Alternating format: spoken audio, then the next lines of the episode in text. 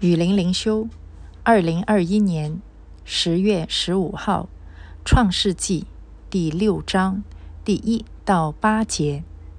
当人在世上多起来，又生女儿的时候，神的儿子们看见人的女子美貌，就随意挑选，娶来为妻。耶和华说：“人既属乎血气。”我的灵就不永远住在他里面。然而他的日子还可到一百二十年。那时候有伟人在地上。后来神的儿子们和人的女子们交合生子，那就是上古英武有名的人。耶和华见人在地上罪恶很大，终日所思想的尽都是恶。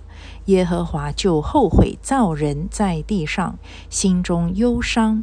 耶和华说：“我要将所造的人和走兽，并昆虫以及空中的飞鸟，都从地上除灭，因为我造他们后悔了。唯有挪亚在耶和华眼前蒙恩。”啊，第五章呢，我就没有分享，因为。呃，里面都是记到亚当的后代，一代又一代啊，所以都是人的名字，所以我就啊跳到第六章。第六章呢，啊就是前面的这个八节啊，就说了很多很多关于远古时期超乎我们想象的一些啊奇妙又。啊，应该可以说是很奇幻的一个世界，跟我们现在的世界其实是很不一样的。就是大洪水前和大洪水后的世界，在它的嗯表面上面其实有很多的分别，可是呢，你看本质。又没有分别。好，首先分别在哪里呢？我看到的是，嗯，他说有神的儿子们看见人的女子美貌，就随意挑选娶来为妻。这个神的儿子和人的女子到底是指什么呢？呃，大概就有两种解释。一种神的儿子指的是天使，所以啊，天使们就有一些天使们，他们就啊娶了人的。形象人的身体就在地上，那么他们就看到真正的人的女子，呃，很美貌，所以就啊有天使跟人类的结合，所以他们会生出啊特别强壮，呃特别就是可能在智商啊、体能、体力上面都特别强的人，所以就呃称为就是特别的伟人呢。那另外一个解释就是，呃属神的。儿子们就是那些信也依然信上帝的赛特的后裔啊，呃，那他们呢，应该本来应该要娶那些近前的女子啊，可是他们看见另外一些不信上帝的女子们，她们很美貌，所以呢就娶了她们，所以就信的和不信的就结合了。所以，嗯，这两种解释，我我觉得我。呃，不不在这里坚持任何一种啊，因为我看到的在灵修那里，我所看到的呃重点其实呢，就是说人的女子美貌，就是说呃他们天使也好，呃人也好，他们是被外表所吸引，而且呢更重要的是随意挑选娶来为妻，随谁的意呀？随自己的意，所以这里看到呢。他们不管是赛特的后裔也好，是天使也好，他们都是不再敬畏上帝啊，都是在婚姻大事这么重要的事情上面，他们是随自己的心意，按照女子的外貌来挑选，不再是按照他的信仰、他的品格啊来挑选。那所以呢，这个就是一个堕落的象征啊。所以，堕落首先他。不一定就是要做一些十恶不赦的事情，就好像亚当夏娃他们的堕落就是吃那个果子，但很多人都觉得这算什么事情啊？那这里也是，他娶漂亮的女子，这算什么？这不是很正常吗？可是你就可以看到，他们不再是以神为中心啊，所以呢，随意这个随意就是很大的罪呀啊！你看到那个果子。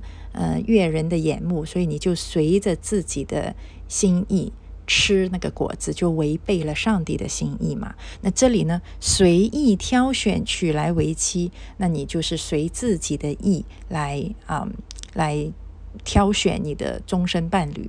那这跟吃禁果一样，都是远离了神的心意啊，都是对神的背叛。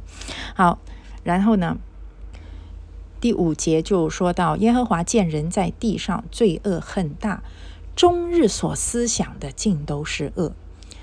当人远离神的时候，他想什么呢？比如说，这个女孩子漂亮，好，我娶来做老婆。娶来做老婆以后，我们要生几个孩子，我们的孩子要比别人更强啊，一一定要出人头地。然后呢，我们的房子要粉刷一下，最好换大间的房子啊。呃，以前没有汽车，那我们的牲畜牛羊要越来越多，越来越多啊。我们要过得比别人更加的、更加的滋润，让别人都羡慕我们。嗯，还有我们要去旅游一下啊，我们要做这个，我们要做那个。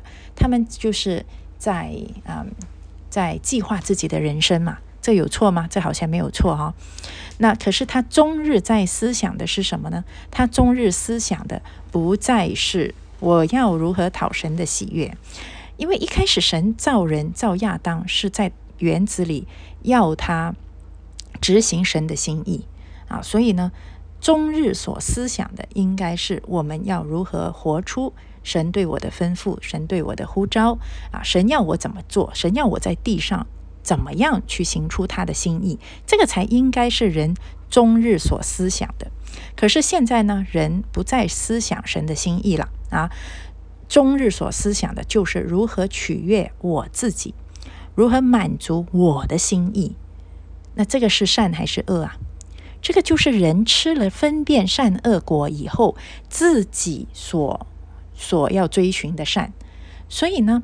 你自己看为善的事情，那是对你有好处的事情，那是讨你自己喜悦的事情。而这些事情呢，在神的眼中其实都是恶。所以，这个我相信在地上跟现在很不一样，很不一样。就是说，那个时候有所谓的上上古。英武有名的人啊，都是一些伟人，都是，嗯，很可能是天使跟人交合而生的，所以呢，特别的强悍，特别的大，所以那个时候可能，嗯，就是，呃，发生一些我们现在都意想不到的事情啊，可能很多超自然的事情会发生，也可能他们的竞争特别激烈啊，也可能，呃。男人特别强壮，女人特别美丽啊，所以呢，呃，有很多的这个我们总之是超乎我们现在能够想象的事情。那这个是世界的表象。那后来呢，这些呃伟人、这些英武有名的人，很可能在洪水里面都已经都已经死掉了。所以呃，现在我们看到的人都差不多啊。不同种族的人，总之都不会相差太远，啊，可能上古时期确实是不一样的，所以呢，在外表上，这个是呃，以洪水前的世界，从地貌到人种到人的能力啊，人的寿命都很不一样。可是呢，它的本质又有一样，就是说，人终日所思想的。都是关乎他自己，人就是要背叛神啊。那么，所以呢，耶和华就后悔造人在地上，心中忧伤。这个后悔，我以前一直不理解，上帝怎么可能后悔啊？可是呢，呃，现在我的理解就是，尤其他心中忧伤，就是说。人他的发展，人的生活已经不再按照上帝原先所造人的心意来进行了。上帝造人是要人心中终日所思想的都是神，如何荣耀神，如何以神为乐啊！这个是我们人被造的这个最基本的原因啊，就是要荣耀神和以神为乐。可是呢，现在人都是要荣耀自己和以世上的情欲为乐，所以就偏离了，呃，完全违背了神所造造人的原意。那么，所以这这样的一个发展是使神心中忧伤啊。那么就不再按照神的原意来进行呢？那么神就。感到后悔和忧伤，因为本来应该如此，而现在不再如此，所以他就说：“我要将所造的人和走兽、将昆虫以及空中的飞鸟都从地上除灭，来一个大清洗，要把这样的一个进程阻止。所以他说：“因为我呃呃，我后悔造他们，我后悔了。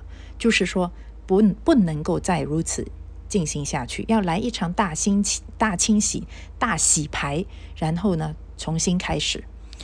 所以呢。”这里就提到，唯有挪亚在耶和华眼前蒙恩，因为挪亚是不一样的啊。上帝其实，在后来的在历史中也是经常会灭绝以色列人啊，可是呢，他总会留下余种，他一定不会完全灭绝。那这个语种就是恩典，那挪亚在这里就是恩典，所以上帝在啊，对于人的罪恶是一点点都不会妥协，一点点他都。